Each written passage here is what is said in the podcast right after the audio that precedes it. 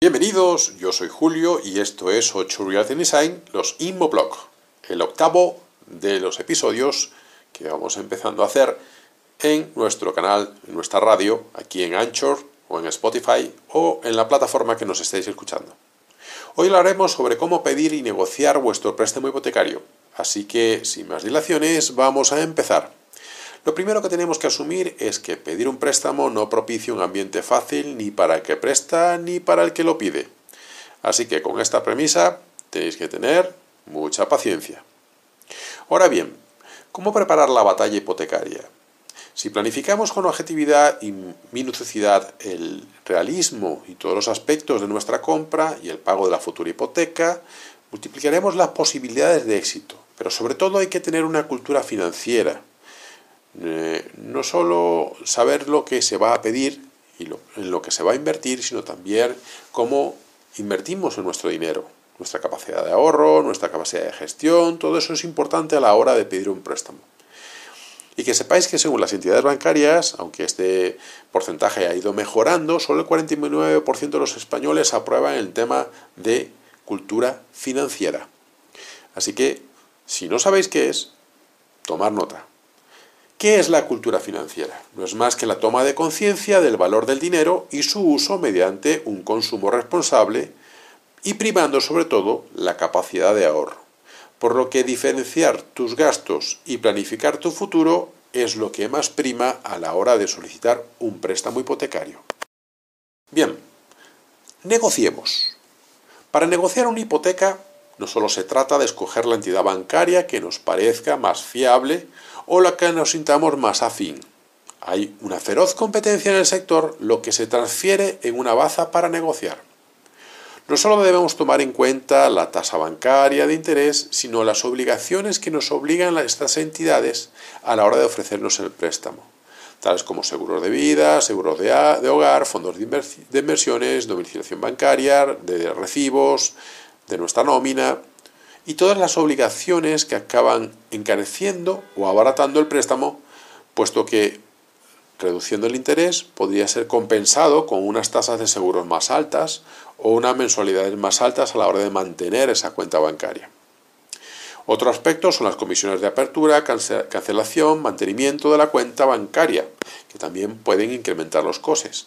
Los costes, comisiones por transferencia, pagos a través de Internet y en el momento de la compra es bueno contar con un abogado economista que de alguna manera nos aconseje paso a paso con una mira un poco más amplia las cláusulas de suelo que podría tener esas hipotecas que habían que están fueron eliminadas pero que estaban incluidas y por mucha gente por no haber tenido un asesor un abogado economista perdona incurrieron en aceptarlo cayendo en la trampa como he comentado y he dicho muchas veces, advierto de empresas de financiación y asesoría que ofrecen el 100% de financiación o inclusive el 110%.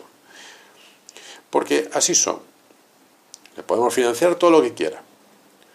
Lo lógico, lo normal es que sea el 80%. El 90% como mucho. Porque en la práctica de esas empresas cobran comisión por lo que no solamente usted se va a ver afectado en tema del, préstamo hipotecario, con hipotecas dobles o hipotecas a, intereses muy altos, sino también porque le cobran una comisión que puede llegar a ser, a ser el 5% del dinero que esté pidiendo solamente por optar por una hipoteca, más los gastos que tenga usted a la hora de comprar el inmueble, por lo que pareciese que usted estuviera comprando un palacio cuando está comprando solamente un piso.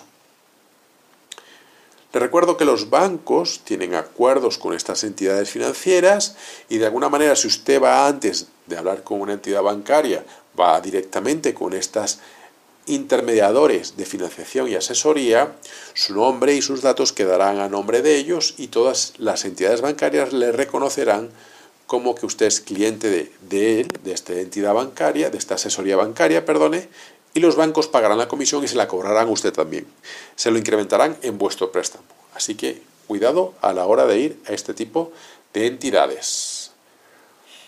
Es una especie de estafa que el mercado no ha regulado y que nos puede meter en un problema en vuestro bolsillo, que es lo que más se afecta.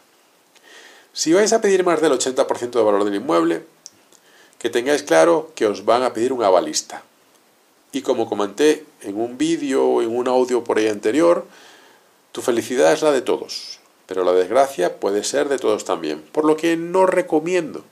Es mejor esperar, ahorrar y comprar con más seguridad, no solamente para ti, sino también para los tuyos.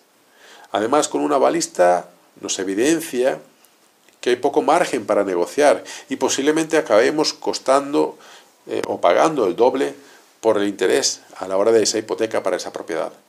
También por las comisiones y los tipos de intereses que nos van a, colocar, porque va a incrementar ese valor, va a incrementar ese precio. Y recordaros que existen tres tipos de hipotecas, la variable, la mixta y la fija, cada uno con sus pros y sus contras. Por otra parte está el TAE, que es el identificador para buscar la mejor tasa de oferta de vuestra hipoteca, pero también tenéis que revisar el CAT, que no más que el costo anual total, porque puede haber variaciones entre unas hipotecas y otra.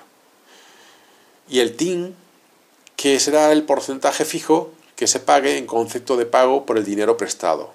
Es decir, el tanto por ciento que se recibe por el banco por ceder el dinero, y recuerde que en España las hipotecas son un 43% más caras que la media europea.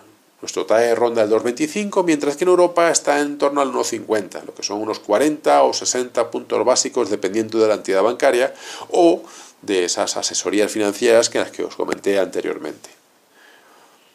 Y todo esto es lo que os he traído esta semana. Espero que os haya gustado. Este audio es corto, sencillo, rápido y conciso, pero que os va a ayudar a la hora de sacar vuestro préstamo hipotecario a la hora de querer comprar o adquirir vuestro inmueble. Yo soy Julio, esto es 8 Realty Design. Tenemos tu casa, creamos tu hogar.